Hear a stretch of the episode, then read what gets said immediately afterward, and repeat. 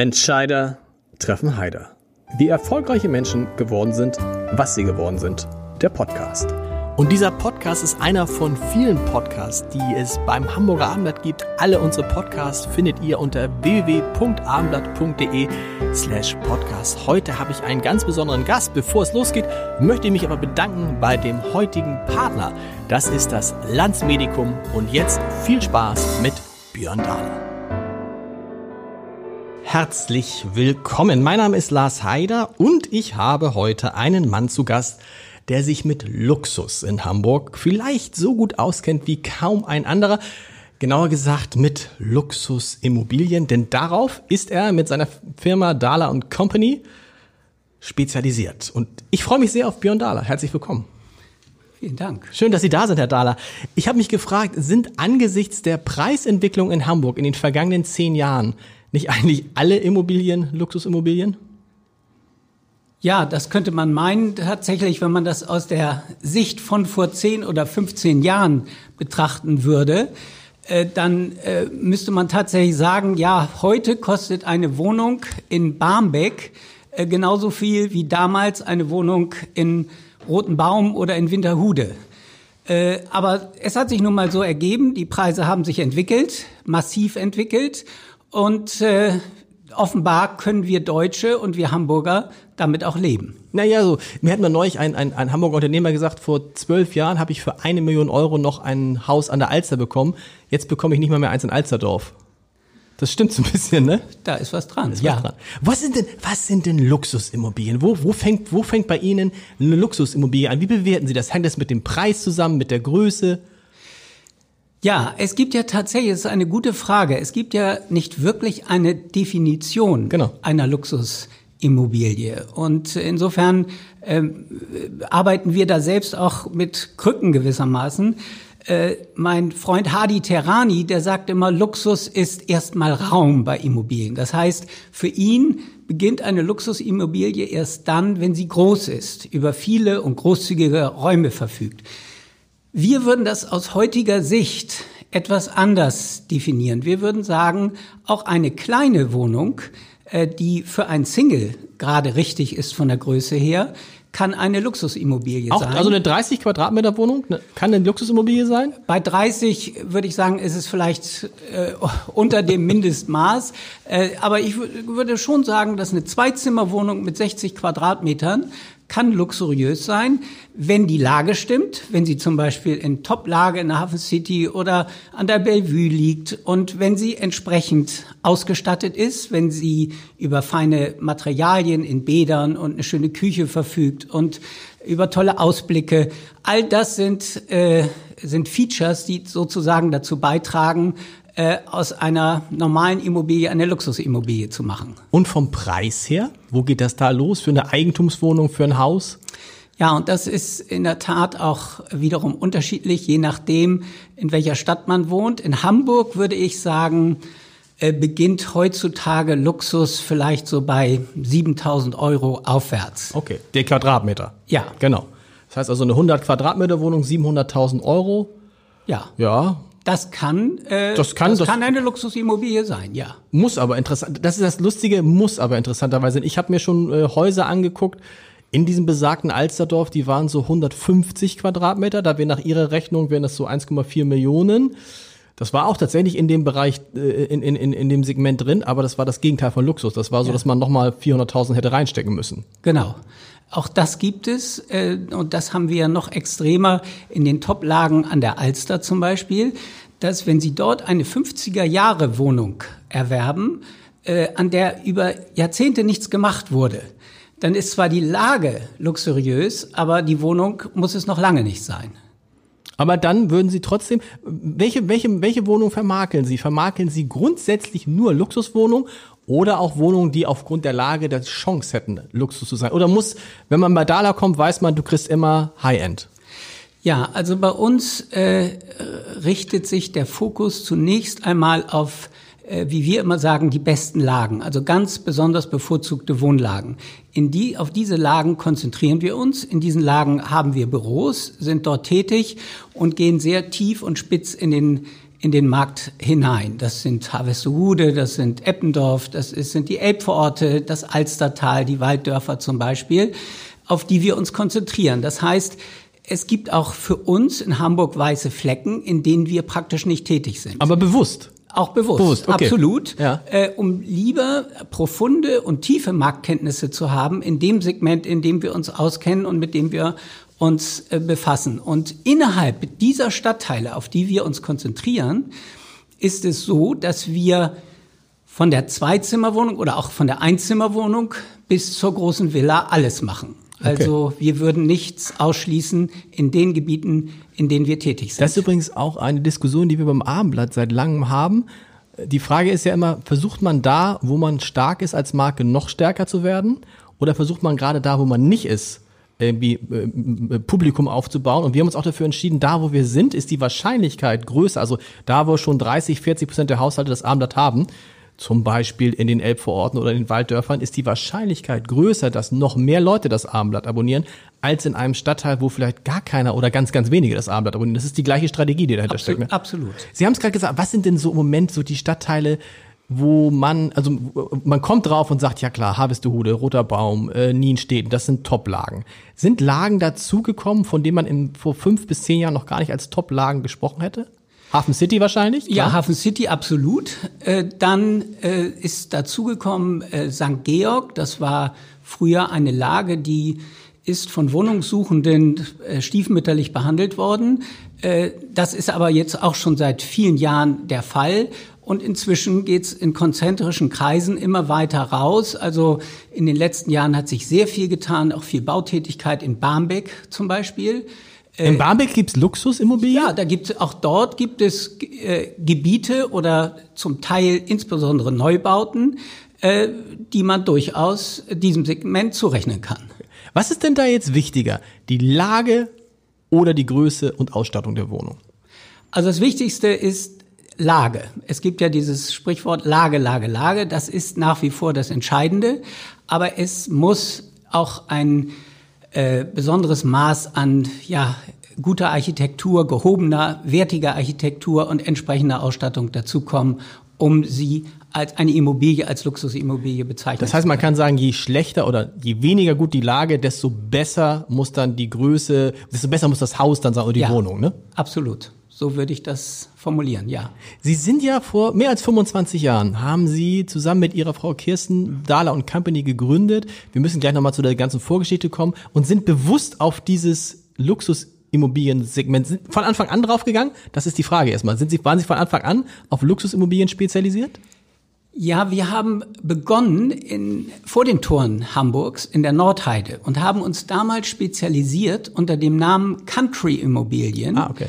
auf äh, durchaus hochwertige Landhausimmobilien. Also da ging es um schöne Reddachhäuser, mal eine französische Sargdachvilla, auch dort in den guten, bevorzugten Lagen äh, oder einen tollen Resthof oder einen Reiterhof. Damit haben wir begonnen.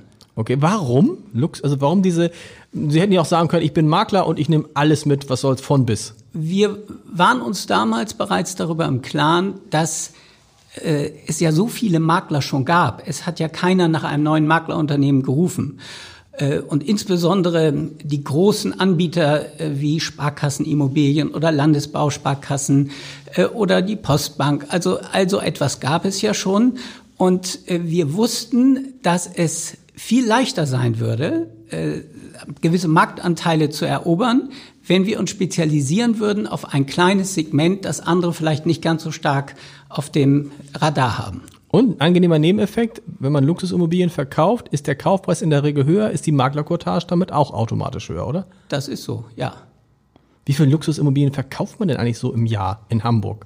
Sie veröffentlichen das ja jedes Jahr. Wie viel waren das 2019? Ich kann es Ihnen, ich kann's Ihnen jetzt ehrlich gesagt, äh, Asche auf mein Haupt gar nicht sagen, wie viel das in Hamburg sind. Bei uns, ich weiß nur, dass wir so bundesweit etwa 700 äh, verkaufen. Klingt erstmal, was, was macht ein normaler Makler, der alles hat, macht deutlich mehr wahrscheinlich, ne? Der macht deutlich mehr. mehr. Jedenfalls Maklerunternehmen, die wie wir überregional arbeiten, an vielen Standorten sind. 700, 700 sind das vor allen Dingen Häuser oder sind das gemischt Häuser und Wohnungen, Hälfte, Hälfte? Es sind, ich würde sagen, inzwischen Hälfte, Hälfte. Früher waren es mehr Häuser, aber inzwischen äh, ist der Luxuswohnungsmarkt immer stärker äh, ja, gekennzeichnet äh, dadurch, dass Eigentumswohnungen dazugekommen sind. Also das Eigentumswohnungssegment in diesem Premium-Bereich wächst massiv, während das Häusersegment nicht so wächst. Das liegt daran, äh, dass es äh, gerade in den großen Städten kaum entsprechendes Bauland gibt, um in großer Zahl weitere große Einfamilienhäuser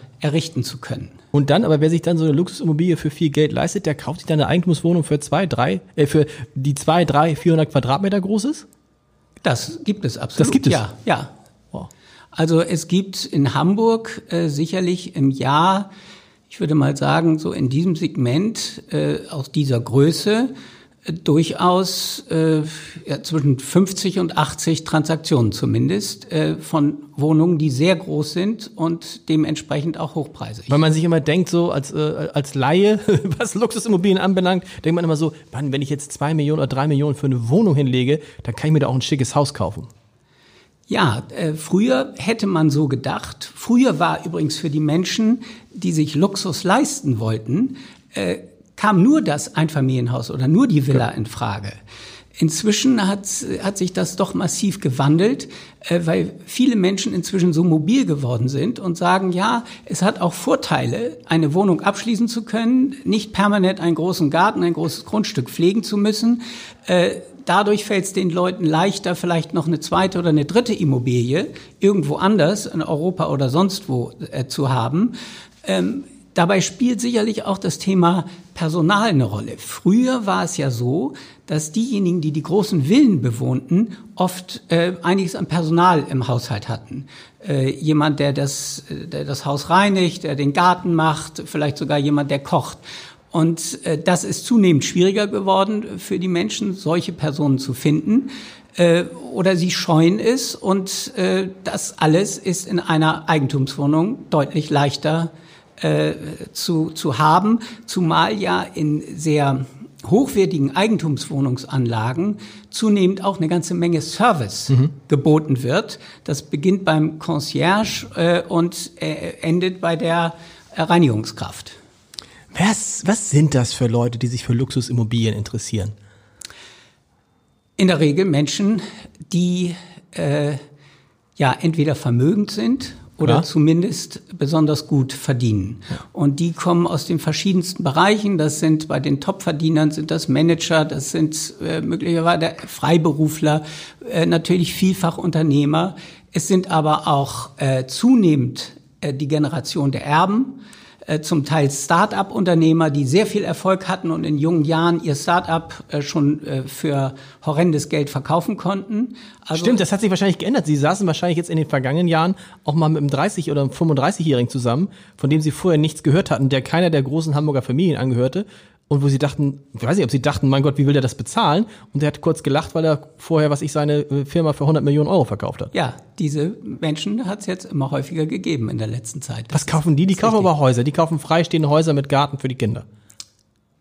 Sowohl als auch. Okay. Also die kaufen auch äh, äh, in, in der Hafen City oder äh, an der Elbe oder in, an der Alster durchaus auch die Penthouse-Wohnungen in irgendwelchen Neubauten, die manchmal äh, vier, fünf, sechs Millionen kosten. Okay.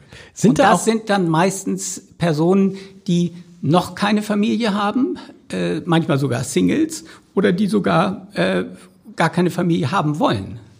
Wie wichtig ist denen dann, dass so eine Wohnung quasi tipptopp fertig ist? Dass man eben, weil wenn du, wenn du so viel Geld hinlegst, dann willst du ja nicht noch sagen, so und jetzt muss ich nochmal alles entkernen und alle Mauern abreißen, dann willst du ja eigentlich morgen Schlüssel und einziehen. Das stellen wir fest bei Ferienimmobilien. Da ist das in der Regel so, dass die Menschen, wenn die von woanders kommen, äh, und ich sage jetzt mal nach Mallorca, äh, auf Mallorca sich ein äh, zusätzliches Domizil erwerben wollen oder auf Sylt. Diese Menschen wollen in der Regel, dass sie dass der Schlüssel fertig ist. Könnte sogar eingerichtet sein.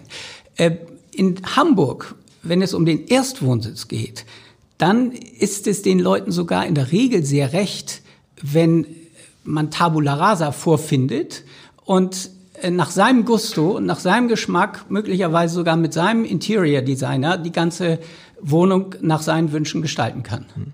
Nun stelle ich mir diese, wir sagen, das sind Unternehmer, das sind Manager, das sind Leute, die mit allen Wassern gewaschen sind. Das ist nicht so, ne, das ist nicht so der normale, der, die haben auch schon große Verhandlungen geführt. Da stelle ich mir auch vor, dass die, wenn es dann um die Wohnung geht und um den Preis oder um das Haus, dass die dann auch sagen, Herr Dahler, Sie sagen mal, was Sie dafür haben wollen, dann lachen wir gemeinsam drüber und dann sage ich Ihnen, was wir dafür bezahlen.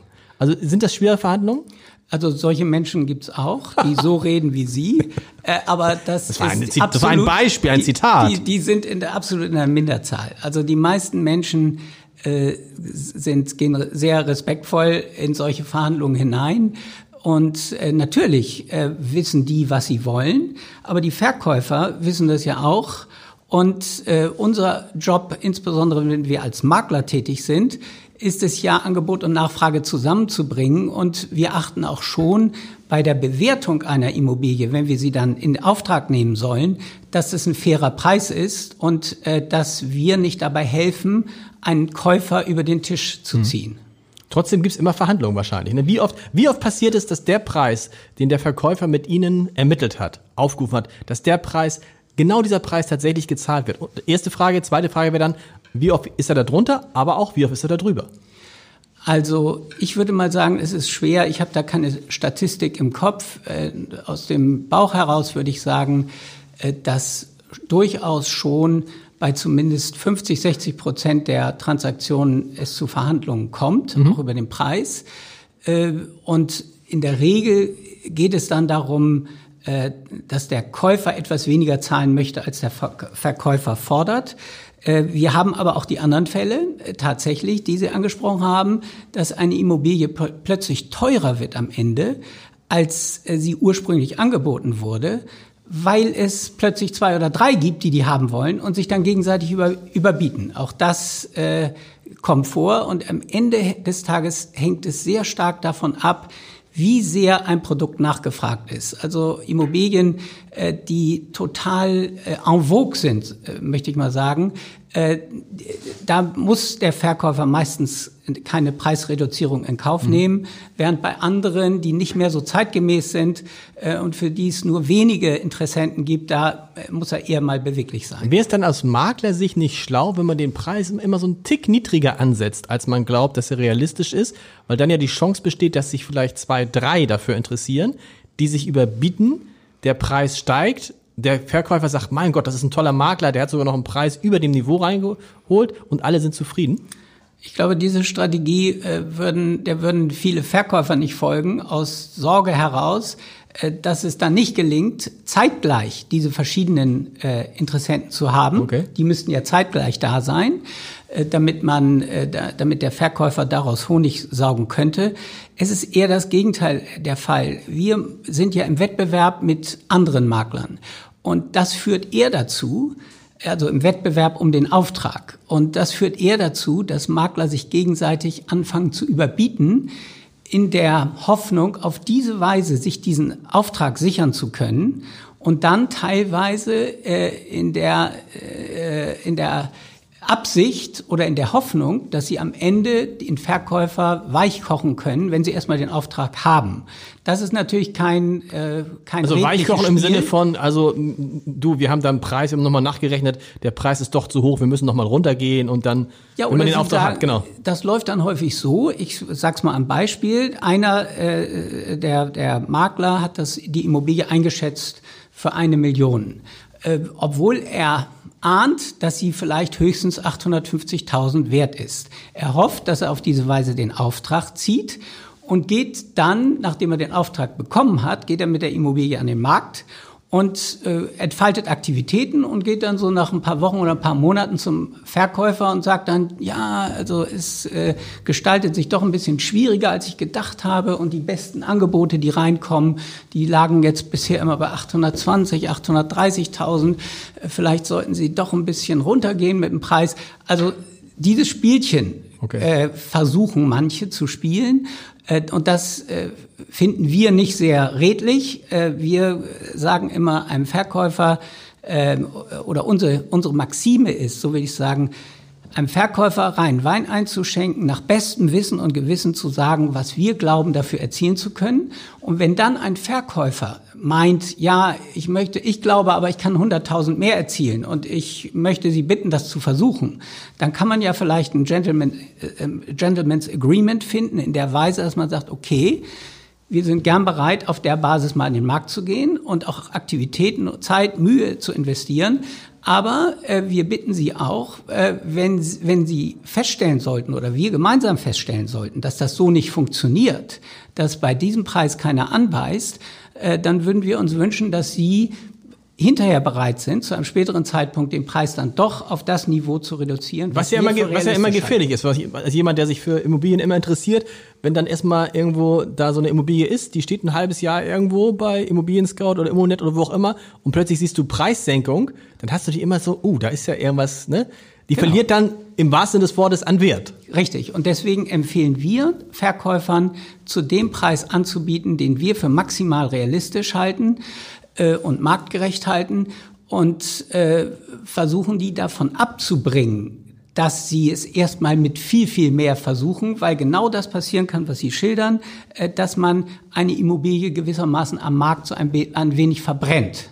Was macht man da eigentlich? Ich hatte neulich ein Beispiel, wie der Alsterdorf, weil ich daran vorbeigefahren bin, eine, ich weiß nicht, ich glaube nicht von, nee, ich glaube nicht von Ihnen, nee, nicht von Ihnen, eine große Villa an der äh, Bibelallee, oh, bestimmt ein Dreivierteljahr angeboten für 3, irgendwas Millionen Euro und immer draußen so ein fettes Schild und immer und immer und ich kriegte das immer wieder, weil ich Alsterdorf halt eingegeben ja. hatte. Und jetzt ist das Schild weg und die, ich glaube, die Immobilie ist aber nicht verkauft.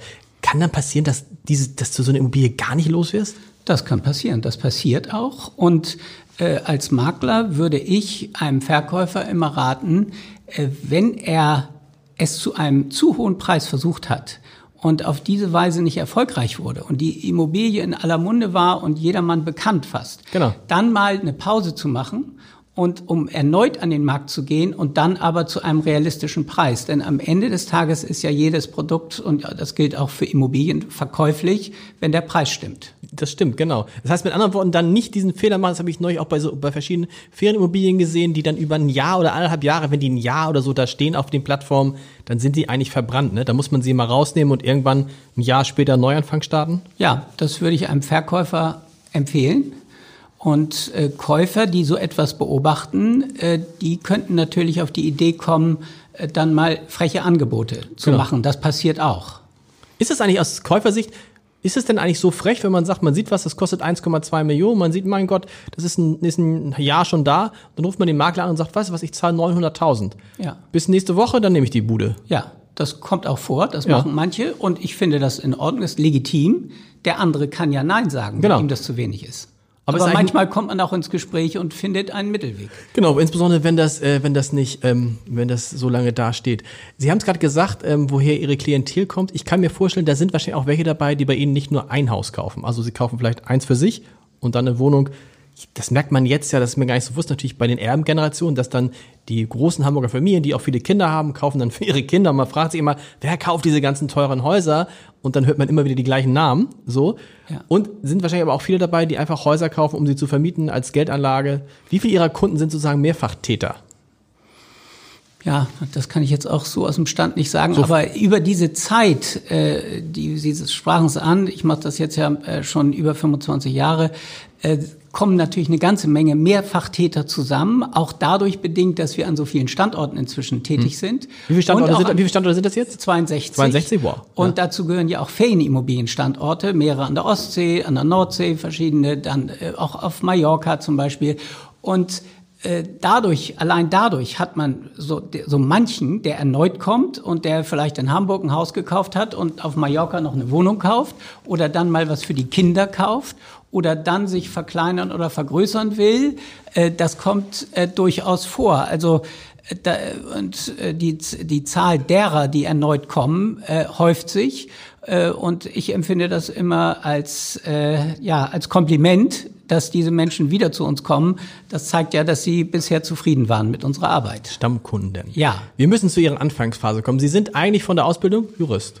Richtig. So, aber haben nicht lange in diesem Job gearbeitet oder gar Nein. nicht? Nein, gar nicht. Gar nicht. Sogar. Ich habe als während meiner Referendarzeit, also während dieser praktischen Zeit, in der man bei Gerichten arbeitet und bei Anwälten, äh, in der Zeit äh, bin ich schon auf den Trichter gekommen, noch mehr Spaß am Kaufmännischen zu haben, mehr ins Management gehen zu wollen. Das machen Juristen ja ziemlich häufig. Ja.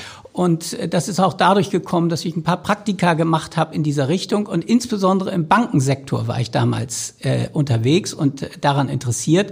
Und das hat mich dazu bewogen, nach der Ausbildung ein Trainee-Programm bei einer Bank zu machen.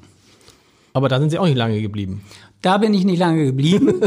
Äh, in der Tat, ich war dort so mittelmäßig zufrieden. Ich war, oder ich muss sagen, ich empfand die Tätigkeit dort oder diese Organisation so ein bisschen wie einen Beamten, wie eine Behörde, ein Beamtenladen. Und just zu diesem Zeitpunkt sprach mich ein Freund an, der seinerseits gerade aus dem Bankwesen in die Immobilienwirtschaft äh, gewandert war und gewechselt hatte und der dabei war, etwas aufzubauen. Und der versuchte mich zu überreden, zu ihm zu kommen. Und im ersten Anlauf habe ich ihm noch widerstanden, aber im zweiten äh, bin ich dann weich geworden. Das findet man in all diesen Geschichten über Sie, der Freund.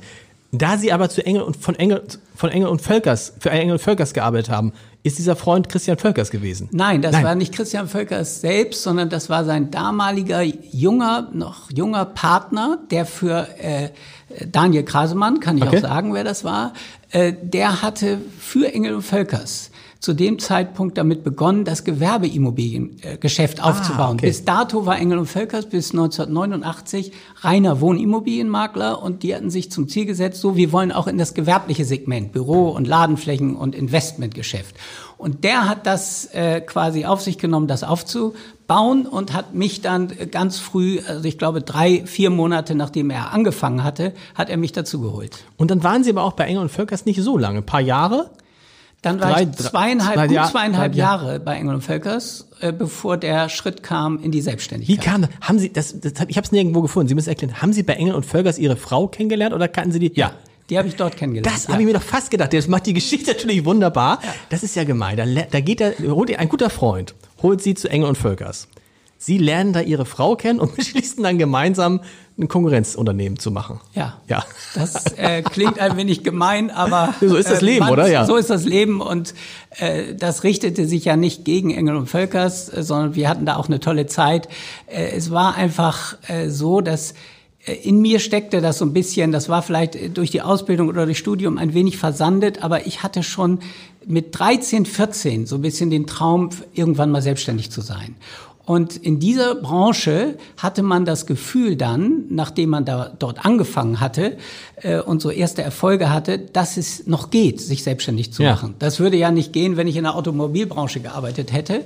Und, äh, und da wir jetzt als Paar uns da auch noch gefunden hatten und uns äh, das war wirklich, das war wirklich so richtig klassisch. Ihre Frau war da auch Maklerin, Sie waren Makler. Und dann haben Sie sich kennen und lieben gelernt. Ja, und dann haben sie irgendwann mal gesagt, hey, wer, wer, wer hat das gesagt? Hatten Sie das gesagt? Haben sie gesagt, Schatz, wollen wir nicht uns, wollen wir nicht so ein eigenes Ding machen? Weil das eine ist ja, dass sie selber den Drang haben, aber dann noch die Frau damit rauszunehmen und gemeinsam Unternehmen zu gründen. Ja, das war meine Idee. Okay. Sie wäre, glaube ich, nicht so leicht, das sagt sie auch bis heute, sie wäre nicht so leicht auf den Gedanken gekommen, sich selbstständig zu machen. Aber sie hat dann gesagt, tja, ist vielleicht eine ganz gute Idee und mehr als schief gehen kann es ja nicht. Und äh, wenn, wenn mal alles schief gehen sollte, äh, irgendwie überleben werde ich schon und notfalls werde ich mich an die Kasse bei Aldi setzen. Okay. Waren Sie schon verheiratet, als Sie sich? Äh, nein. Nein. Nein. Also Sie haben erstes Unternehmen gegründet. Haben Sie beide zeitgleich gekündigt? Ich glaube, ich habe ein paar Monate vor okay. ihr gekündigt, aber wir haben auch zu dem Zeitpunkt äh, von vornherein mit den Inhabern und Geschäftsführern gesprochen, dass wir gemeinsam rausgehen. Es war doch, wir haben sogar, glaube ich, zugleich gekündigt, nur sie hatte noch eine etwas längere Frist, die okay. sie dort verbleiben musste. Wie ist das heute, wenn Sie, wahrscheinlich treffen Sie ja Christian Völkers ab und an mal, heute lacht man über die äh, Episode oder denkt er sich manchmal, Mann, da habe ich zwei verloren, die hätten mein Unternehmen noch größer machen können? Also viel größer geht ja gar nicht, äh, als er es alleine geschafft hat oder mit vielen anderen Mitarbeitern. Äh, also ich gehe davon aus, dass er über den Dingen steht und äh, natürlich trifft man sich hin und wieder mal. Und äh, ich glaube, dass auch er seinen Frieden damit gemacht hat. Damals war er nicht ganz so begeistert davon, das kann man ja auch verstehen, weil wir waren beide in einem ja noch relativ jungen und kleinen Unternehmen, beide inzwischen Führungskräfte. Und das ist ja kein so glückliches Signal, wenn zwei äh, zugleich von Bord gehen. Äh, aber äh, wie man an dem Werdegang von Engel und Völker sieht, hat es denen ja nicht im Mindesten geschadet. Es hat ihnen nicht geschadet und Dahler und Company auch nicht. Ähm, ich habe mich nur gefragt, und das insbesondere in der Corona-Krise, wie geht das, wenn man mit seiner Frau auch noch zusammenarbeitet? Ich will das mal von meiner Frau erzählen, die dann irgendwann froh war, als es hieß, äh, jetzt kann der Heider auch wieder in, ins Büro fahren, weil sie sagt, ich habe dich nicht geheiratet, damit du hier im Homeoffice bist und wir 24 Stunden rund um die Uhr zusammen sind. Für sie und ihre Frau gilt das. Ich habe ein schönes Video gesehen. Sie haben auch in den schönen Räumen in der Hafen City auch noch zwei Büros direkt nebeneinander verbunden durch so eine gläserne Schiebetür. Das heißt, Sie haben, gibt es auch mal Phasen, wo Sie gar nicht zusammen machen? Äh, ja, also das äh, hat jetzt so ein bisschen den Anschein, als würden wir den ganzen Tag zusammenarbeiten und im Privatleben ja auch noch alles zusammen genau. machen. So war es, würde ich mal sagen, in den Anfangsjahren tatsächlich. Da waren wir wenige Menschen und wir haben operativ fast alles alleine gemacht und auf engem Raum und uns in jeder Frage abgestimmt. Seit vielen Jahren hat sich das so entwickelt, dass jeder hat im Grunde so seinen Aufgabenbereich im Unternehmen. Äh, und wir haben ja dann sehr stark diversifiziert, sind in andere äh, Zweige der Immobilienwirtschaft gegangen, in die Projektentwicklung, Investmentgeschäft, ins Fondsgeschäft. Und äh, ich habe mich mit diesen Themen der Expansion und der Diversifikation stark auseinandergesetzt. Und meine Frau ist immer bei dem Maklergeschäft geblieben. Okay. Sie hat insbesondere unsere ganzen eigenen Filialen äh, betreut. Sie, sie befasst sich mit Personalthemen. Und dadurch ist es so, dass wir im täglichen eigentlich fast gar keine Berührungspunkte haben. Im, fahren, Sie morgens, Büro. fahren Sie morgens gemeinsam ins Büro? Nein. Nein. Wir haben auch unterschiedliche Termine. Und wir, es ist eher heute so, dass wir alle geschäftlichen Themen, die wir natürlich zu besprechen haben miteinander, die passieren eher morgens im Bad, beim Frühstück, abends mal kurz beim Abendbrot und am intensivsten, muss ich sagen, sonnabends beim äh, Frühstück, weil wir dann oft ein bisschen Zeit haben und dann tauschen wir uns aus über alles, was passiert ist oder stellen dem anderen auch mal Fragen.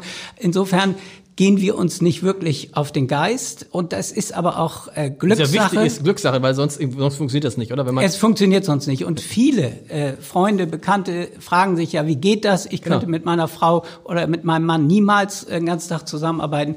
Das ist reine Glückssache. Bei uns harmoniert das. Das war ja vorher auch nicht klar.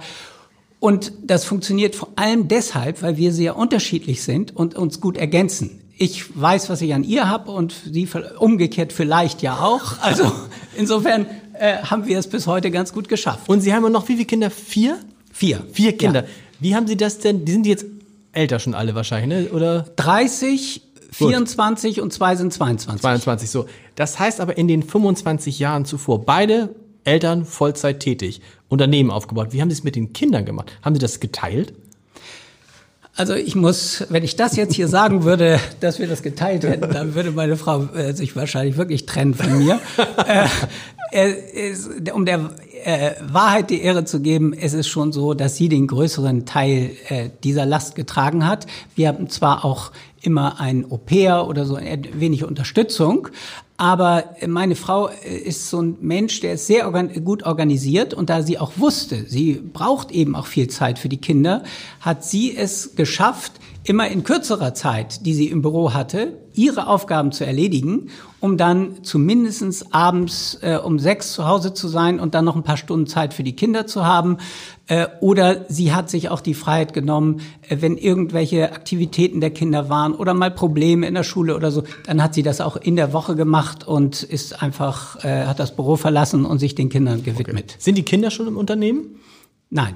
Sollen Sie? Wollen Sie? Dürfen das Sie? Das ist noch unklar. Im Moment äh, machen zwar gerade drei meiner äh, drei Söhne machen gerade ein Praktikum bei uns, okay. aber das ist nur Corona bedingt, weil Praktika, die die alle hatten, die wurden alle abgesagt ah, okay. oder verschoben. Und die brauchen und, das für Studium, das Praktikum und, wahrscheinlich? Ja, ne? und da habe ich gesagt, bevor die äh, jetzt irgendwie durchhängen in dieser Zeit, äh, sind mir ein paar Themen eingefallen, so Projekte, äh, die so in die Zukunft gerichtet sind, Digitalisierungsthemen und so weiter, die junge Menschen besser beherrschen im Zweifel als wir Älteren und Themen, zu denen sonst im täglichen äh, keiner so richtig kommt und die habe ich ihnen gewissermaßen aufs Auge gedrückt und daran arbeiten die gerade. Wie ist es als Eltern? Wünscht man sich, dass dann eins oder mehrere Kinder das Unternehmen übernehmen?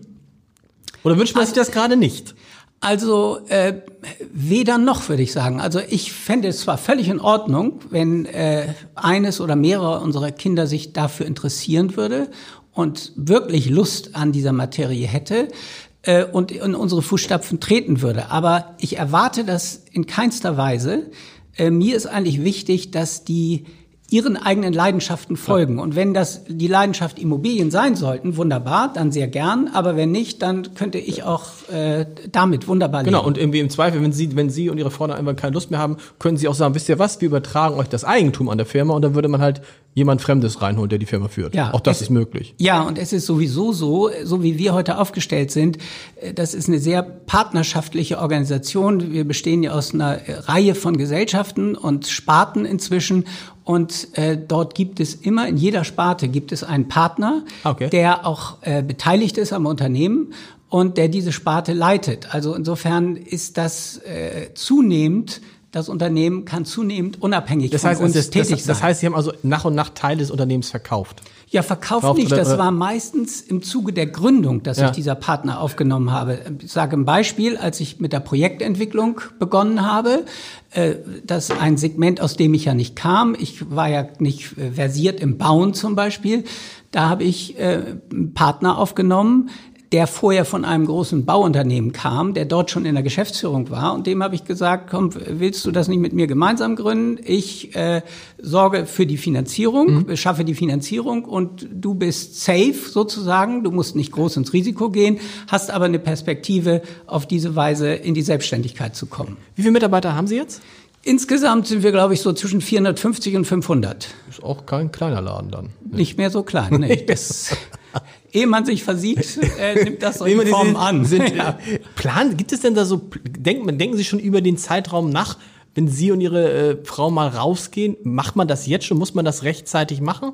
Oder kommt es dann, wenn es kommt? Ja, eigentlich, wahrscheinlich sollte man das rechtzeitig planen. Viele machen es nicht, genau. Äh, und äh, ich habe das ehrlich gesagt, äh, habe ich mich damit noch nicht so stark befasst, weil ich bisher immer dachte, ich kann noch einiges bewegen und habe viel Lust dazu.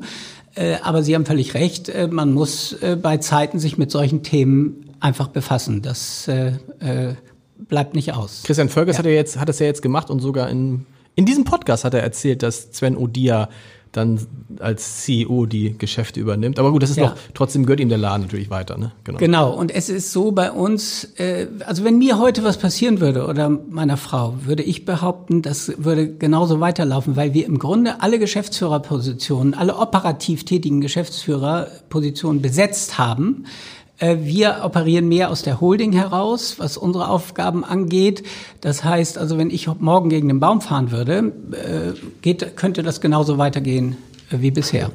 Wenn wir mal auf die, von diesen 25 Jahren auf die vergangenen 10 Jahre gucken, dann war das ja wie so ein Rausch in der Immobilienbranche, zumindest in Hamburg, auch in vielen anderen großen Städten, auch in, in guten Ferienimmobilienlagen. Ähm, die Preise in Hamburg haben sich verdoppelt teilweise ja. um 120, 130 Prozent.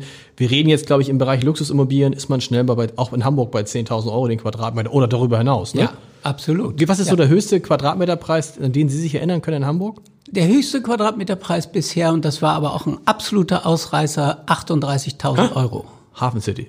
Ja, und Elb ein spezielles Objekt. Elbphilharmonie. Klingt nach ja. Elbphilharmonie, Hafen City. Ja. Ist da alles verkauft in der Elbphilharmonie? Ja. Soweit ich weiß, ja. Längst, seit langem alles verkauft. Und ähm, dort hat man eben eine Schallgrenze von bis dato 23, 24.000 Euro pro Quadratmeter gebrochen und das eben äh, bei fast jedem Verkauf. Okay, aber das ist dann, und danach, das hat es dann danach, danach nicht wieder gegeben. Danach geht's wieder auf 23, also die Spitze ja. sind eigentlich 23, also, 24.000 Euro der Quadratmeter. Genau, ich würde sagen, heute würde man mit dem entsprechenden Produkt, wenn das an den Markt käme, äh, kann man vielleicht heute in der Spitze bis 25, 26, 27.000 Euro kommen.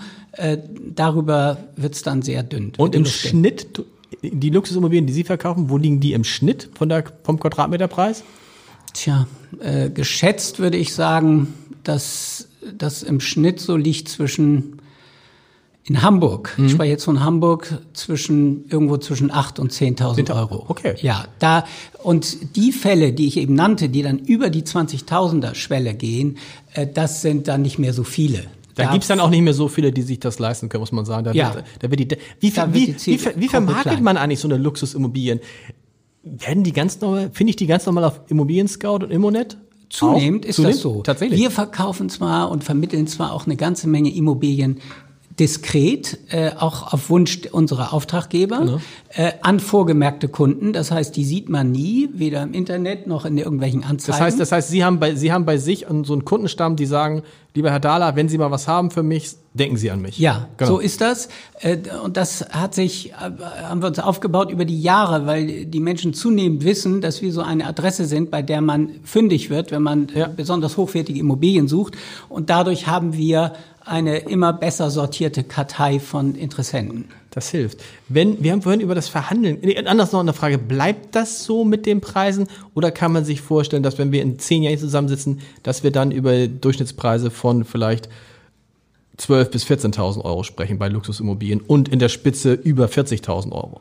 Das halte ich absolut für möglich. Tatsächlich? Ja, äh, dass da weiterer Spielraum ist. Ich äh, sehe den zwar nicht jetzt kurzfristig in den nächsten ein bis zwei Jahren, äh, gerade durch Corona wissen wir sowieso alle nicht, was passiert, ähm, aber perspektivisch und längerfristig bin ich davon überzeugt, äh, dass äh, in diesen ja nicht duplizierbaren Lagen die Immobilien einfach weiter im Wert steigen. Okay. Ist es eigentlich schlau, jetzt in der Corona-Zeit oder in, in diesem Jahr zu versuchen, eine Immobilie zu kaufen, in der Hoffnung, dass der Preis nicht ganz so hoch ist wie vielleicht im vergangenen Jahr? Das ist im Moment nicht erkennbar. Okay. Im Moment können wir nur sagen, in den letzten Monaten äh, hat sich preismäßig bei dem, was wir vermittelt haben, nichts bewegt, vor allem nicht nach unten, in keiner Weise nach unten. Also der Markt ist bisher erstaunlich stabil. Äh, die Nachfrage ist hoch. Ähm, ob jetzt äh, mit einer gewissen Verzögerung äh, und aufgrund einer tiefen Rezession, die möglicherweise auf uns zukommt, vorübergehend mal das Preisniveau nachlässt, äh, das weiß man nicht, das schließe ich nicht aus. Aber selbst wenn das mal der Fall sein sollte, würde ich vermuten, das wird im niedrigen einstelligen äh, Prozentbereich sich ansiedeln. Um dann aber schon bald auch wieder in die andere Richtung Und zu ehrlich gehen. gesagt war es ja angesichts der Preissteigerung der vergangenen Jahre jetzt auch kein Drama wäre, wenn es mal um fünf bis zehn Prozent zurückginge. Nein, Nein. das wäre wär kein Problem für denjenigen, der eine Immobilie jetzt nicht unbedingt verkaufen muss. Genau. Der sie nicht letztes Jahr gekauft hat, um sie jetzt wieder zu verkaufen, ist das äh, für, für alle anderen ist das ja kein Problem. Sollte man sowieso ja. wahrscheinlich nicht machen. Was sich ändern wird, ist, dass die Maklerkotage auch beim Kauf künftig hälftig gezahlt werden ja. soll. Was wird das ab nächsten Jahr, glaube ich, ne? Das ab 1. Januar, Januar ist das geplant. Was, ja. was wird das, wie wird sich, wie, was wird das verändern? Weil dann überlegt sich natürlich der, äh, da hat der theoretisch der Verkäufer auch ein Interesse, dass der Hauskauf, äh, entweder hat er ein Interesse, dass der Preis möglichst hoch ist, aber dann ist auch seine, sein Anteil an der Maklerkotage möglichst hoch. Oder wird er sagen, Makler, das ist mir egal, das schauen wir dann auf das, äh, auf den Preis nochmal drauf? Wie, wie, wie, wie, wie, wie finanziert sich das? Also ich glaube, dass das nicht großartig was verändern wird. Äh, man wird im Zweifel im Einkauf, sage ich mal, also bei der äh, Akquisition von Aufträgen, äh, wird man mit dem einen oder anderen Verkäufer über die Höhe der Quotage sprechen. Das heißt, der wird sie an dem Punkt möglicherweise zu verhandeln versuchen. Mhm. Äh, etwas, ein Phänomen übrigens, das wir bisher ja von der anderen Seite kennen in Hamburg. Es ist ja nicht so, dass jeder Käufer immer die volle Cortage zahlt, sondern auch dort gibt es hin und wieder Verhandlungen. Vor allem dann, wenn ein Käufer merkt, dass er auf weiter Flur vielleicht der Einzige okay. ist und die Immobilie sonst nicht so leicht zu platzieren. Okay. Äh, je je äh, fungibler ein Objekt ist, desto weniger müssen wir uns auf solche Verhandlungen einlassen. Aber es äh, gibt schon Verhandlungen über Cortagen. Das, daraus kann ich keinen Hehl machen. Und das wird es zukünftig äh, durchaus dann schon mit dem Verkäufer geben. Und da ist die Frage, wie stark ist die Stellung des gegen, jeweiligen Gegenüber. Okay, also in dem Fall des Maklers. Ja, genau. Genau. Und ich gehe davon aus, äh, und so war es auch bisher schon, äh, dass die besonders äh, ja, professionellen, qualifizierten und besonders starken Unternehmen dort auch äh, die Phalanx halten und äh, äh, nicht so viel nachlassen werden müssen, äh, während kleinere, die es sehr schwer haben, an Immobilien zu kommen, äh, versuchen werden, an der Stelle über mehr Beweglichkeit beim Preis in den Auftrag hineinzukommen. Wer legt überhaupt fest, wie viel Prozent vom Verkaufspreis die Maklerkotage ist? Weil die ist ja unter den einzelnen Bundesländern, Sie verbessern mich, zum Teil unterschiedlich. Das ist richtig. Und das sind Geflogenheiten. Die haben sich einfach so ergeben so. über Jahrzehnte. Also diese, in Hamburg sind es 5,95 oder was ist in Hamburg? Ja, etwas oder? über 6 Prozent, so, okay. praktisch inklusive Mehrwertsteuer. Okay. Und ähm, das sind äh, ich kann mich auch gar nicht daran erinnern, äh, dass das in Hamburg sich verändert hätte. Eigentlich hat sich die Courtagen äh, im Endergebnis immer verändert, hauptsächlich durch Erhöhung von Mehrwertsteuer, Klar. aber nicht durch die Erhöhung des dem zugrunde liegenden Preises. Und äh, ich weiß selbst nicht, warum in Berlin die Netto-Cottage etwas höher ist als in Hamburg. Und in Schleswig-Holstein, glaube ich, niedriger oder so, ne? Ja, genau, ja. Genau. Das sind etwas unterschiedliche Usancen, die sich länderweise herausfinden. Aber sind die nicht irgendwo festgeschrieben? Weil nein. jeder, nein. Also weil jeder Makler nimmt einfach damit, also es könnte ja auch ein Makler sagen, pass mal auf hier, bei mir nur fünf Prozent. Absolut. Macht aber keiner. Äh, das hat es auch schon mal gegeben. Es hat mal ein Franchise-System gegeben. Die haben äh, nur von einer Seite äh, überall, auch in Ländern, in denen es damals schon Teilung gab, Cottage-Teilung, nur von einer Seite die Cottage genommen, generell, und dann auch nur die Hälfte von dem eigentlichen Gesamtpreis. Aber die komischerweise haben die gar nicht überlebt. Insofern geht es auch um andere Dinge offenbar als um den Preis. Offensichtlich. Sie sprachen gerade an, es gibt ja auch andere Formen des Maklers. Es gibt ein schönes Video von Ihnen mit dem Gründer glaube ich, von Mac Makler. Mac Makler ja. ist jetzt nicht so, wie man denken würde, ein rein digitales Unternehmen, aber eins, was für sich in Anspruch nimmt, wir sind der Technologieführer in der äh, Maklerschaft. Und die Frage ist natürlich, Digitalisierung beschäftigt uns alle. Kann man sich vorstellen, dass es irgendwann einen, einen, einen Algorithmus gibt, der zwischen Käufern und Verkäufern vermittelt und der menschliche Makler, schöner Titel, der menschliche Makler, gab es doch dieses schöne Buch, also der menschliche Makler ja. überflüssig wird? Also für mich ist das per heute noch schwer vorstellbar, aber man soll ja nichts ausschließen. Also wie die Welt in 10, 15 Jahren aussieht und was da technologisch noch möglich ist, äh, das entzieht sich wahrscheinlich unserer Vorstellungskraft. Insofern würde ich nie, nie sagen. Äh, es ist aber ganz bezeichnend, dass McMakler hatte ja eigentlich genau das zum Ziel. Die sind als reines Digital- und Online-Vermittlungsunternehmen äh, gestartet und haben dann gemerkt, das geht so noch nicht. Und sie sind zurückgefallen auf das herkömmliche Modell des Maklers, nämlich mit ganz vielen Menschen. Äh, dennoch kann ich mir auch bei denen vorstellen, dass die das weiter auf der Agenda haben. Und ob es eines Tages zum Beispiel Chatbots gibt, die inzwischen so intelligent sind, also mit, hilflicher, mit Hilfe künstlicher Intelligenz, dass äh, ein Kunde, zum Beispiel ein Interessent einer Immobilie, äh, über ein Chatbot die Verhandlungen führt, äh, wer weiß. Also äh, es ist bis dahin lebt ja auch eine andere Generation von Menschen, die äh, ganz anders aufgewachsen sind als ich und vielleicht können die damit super leben. Gut, also, irgendeinen muss es geben, der mindestens einmal die Tür aufschließt, ne? Der, das, wird, das muss es, das muss das es weitergeben. Muss es ne? sicherlich ne? weiterhin geben. Äh, aber also insofern heute zu sagen, das Maklermodell oder das Vermittlungsmodell von Immobilien wird immer genauso bleiben, wie es heute ist, äh, das äh, würde ich niemals mir anmaßen zu sagen. Und ich sehe ja jetzt schon, wie wir schrittweise unsere Prozesse digitalisieren, auch heute schon. Äh, und das machen ja nicht nur die Mac-Maklers dieser Welt, sondern auch die herkömmlichen, die äh, äh, Maklerunternehmen, die es schon länger gibt. Und äh, insofern bewegen sich diese Welten aufeinander zu. Die Online-Makler werden ein bisschen mehr äh, ja, konventioneller in ihren Methoden und die konventionellen werden digitaler. Was heißt es für das Exposé? Das ist ja immer noch so, man fordert ein Exposé und kriegt es dann auch, wo ich mir immer denke, wieso schicken die mir jetzt ein Exposé? Wieso schicken die mir kein Video? Wieso schicken die mir nicht eine 360-Grad-Rundgang, der auch äh, vernünftig zu handhaben ist? Also die meisten 360-Grad-Rundgänge sind furchtbar, weil du gar nicht weißt, wo du klicken musst. Wäre es nicht, muss es nicht einfach zu jedem, zu jeder Wohnung meinetwegen auch mit einem Moderator jemanden geben, der durch die Wohnung geht, durch das Haus geht und sagt, gucken Sie mal hier und so, weil es ja viel eindrücklicher, als diese Exposés, wo du ja immer weißt, verkehrsgünstig gelegen, dann weißt du, okay, äh, Hauptverkehrsstraße direkt gegenüber. Also Sie haben völlig recht mit diesem Bedürfnis, das Sie da äußern. Äh, und äh, die Welt entwickelt sich auch gerade dahin. Und Corona hat uns noch mal einen Schub gegeben. Mhm. Äh, ich glaube, dass viele Makler erst jetzt, weil sie nicht anders konnten, angefangen haben, mit Videobesichtigung, virtuellen Besichtigungen, äh, Tools, die es vorher ja schon seit langem gab, Klar.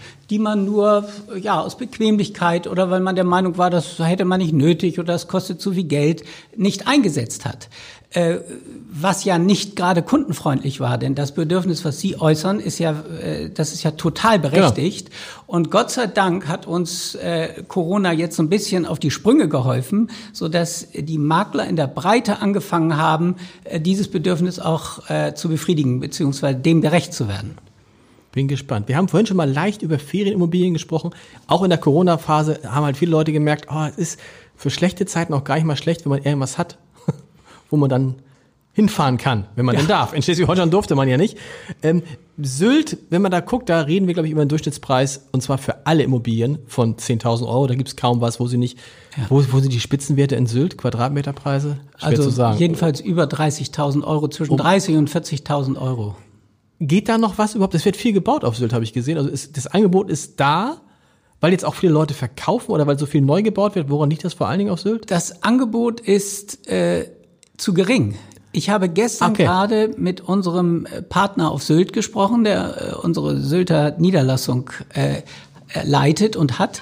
Äh, und der sagt mir, er hätte noch nie so viel Nachfrage gehabt und verspürt wie jetzt in den letzten Wochen. Ja.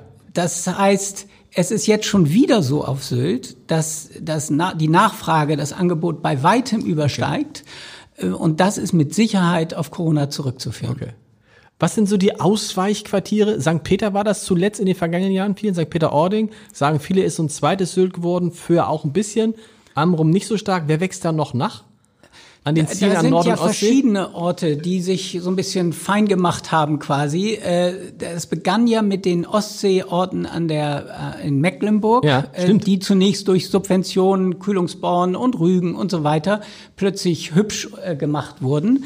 Und das hat jetzt die Ostseeorte in Schleswig-Holstein äh, dazu bewogen, auch zu modernisieren. Da tut sich auch eine ganze Menge inzwischen. Oder ich glaube, da wird sich noch eine ganze Menge tun, weil äh, die auch unter einem gewissen Wettbewerbsdruck dort stehen. Also insofern, es gibt ja die Ostseeliebhaber und für die gibt es ja eine Menge Standorte, Gibt's mögliche Menge, genau. Standorte. Genau. Dann gibt es aber die auch auf den zu den ostfriesischen Inseln äh, fahren. Äh, oder Norderney hat zum Beispiel geboomt oder boomt und äh, auch dort werden exorbitant hohe Quadratmeterpreise bezahlt. Äh, also insofern gibt es da schon eine ganze Menge Auswahl. Äh, in den letzten Jahren, auch die Schlei zum Beispiel, ist gerade wieder eine Region, äh, die ganz besonders stark nachgefragt ist. Und noch ist. sehr, sehr günstig. Ne? Da kriegt man noch irgendwie Quadratmeterpreise von zwei, drei, 4.000 Euro. Vergleichsweise noch günstig. günstig. Also insofern, da, an der Stelle tut sich eine Menge und es zeigt eben, wie stark Deutsche sich auf ihre Heimat zurückbesinnen und feststellen, ah, es muss nicht immer Spanien oder Griechenland sein. Und es stellen viele Menschen, die in Hamburg fest, was heißt viele, aber stellen Menschen in Hamburg fest, hm, jetzt mit dem Homeoffice, das funktioniert ja viel besser, als wir gedacht haben, auch das eine Erkenntnis, dann muss es auch im Zweifel gar nicht immer Hamburg sein. Sondern Absolut. es kann auch mal das Umland sein. Umland und Luxusimmobilien, ist das schon ein Thema oder kommt das jetzt? Das ist äh, schon ein Thema, das gab es auch schon immer, aber die Zielgruppe, die jetzt bereit ist, sehr hohe Preise zu bezahlen, also Millionenobjekte mhm. zu kaufen, ähm, und zugleich ins Umland zu gehen, die war bisher immer klein. Okay. Äh, das waren oft Individualisten, die, denen ging es darum, irgendwie einen ganz besonderen Traum äh, zu, sich zu erfüllen. Die wollten gerne häufig neu bauen. Dann waren es vielfach Leute, die wollten, brauchten äh, Flächen für äh, Pferde und Pferdehaltung äh, oder andere Dinge, die man in der Stadt so nicht machen kann. Ähm, der Ran auf Immobilien im Hamburger Umland, der kommt am stärksten von jungen, von Seiten junger Familien, die gerne äh, ihren Kindern ermöglichen wollen, in einem gesunden sozialen Umfeld groß zu werden, mit ein bisschen mehr Platz im Grünen, mit netten Sportvereinen. Mit G9, so nicht unwichtig, also mit, mit ne, also auch, mit, auch das auch spielt das, eine Rolle. Genau. genau. Und genau. Äh, die, denen aber wichtig ist, äh, dass es noch erschwinglich ist. Also ja. ich würde mal sagen, da spielt sich die Nachfrage hauptsächlich ab so in der Größenordnung zwischen 350 vielleicht und 600.000 Euro. Da ist die Hauptnachfrage, ja.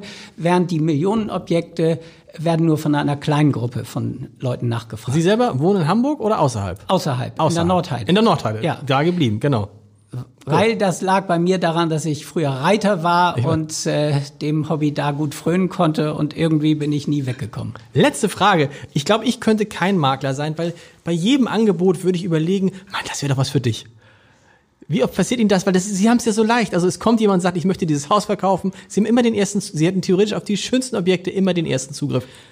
Ja, also ich, nun ist es ja inzwischen so, dass ich nicht mehr jede Immobilie, wenn sie reinkommt, zuerst das sehe, zumal Aber theoretisch könnten Sie, genau, ja. Theoretisch ja, aber ich kenne dieses Gefühl genau, was Sie gerade beschreiben, äh, nämlich bei dem, was wir selbst neu bauen, mit unserer äh, Projektentwicklungsschiene DC Developments, äh, da habe ich jedes Mal das Gefühl, da muss ich eigentlich unbedingt eine Wohnung haben in dem Gebäude, Hab's aber noch nie gemacht. Ich bin meiner bisherigen Heimat treu geblieben. Und selber so als Anlageobjekt, dass Sie das vermieten oder ja, so? Das ja, das kann, das kann man natürlich mal machen genau. und äh, da, das bietet sich an, aber ich bin noch nicht so weit gekommen, dass ich da eingezogen wäre. Und obwohl ich jedes Mal das Objekt, was wir gerade machen, immer das Schönste finde, das äh, ist vielleicht auch ganz natürlich. Herr Dahler, vielen Dank. Ich danke Ihnen.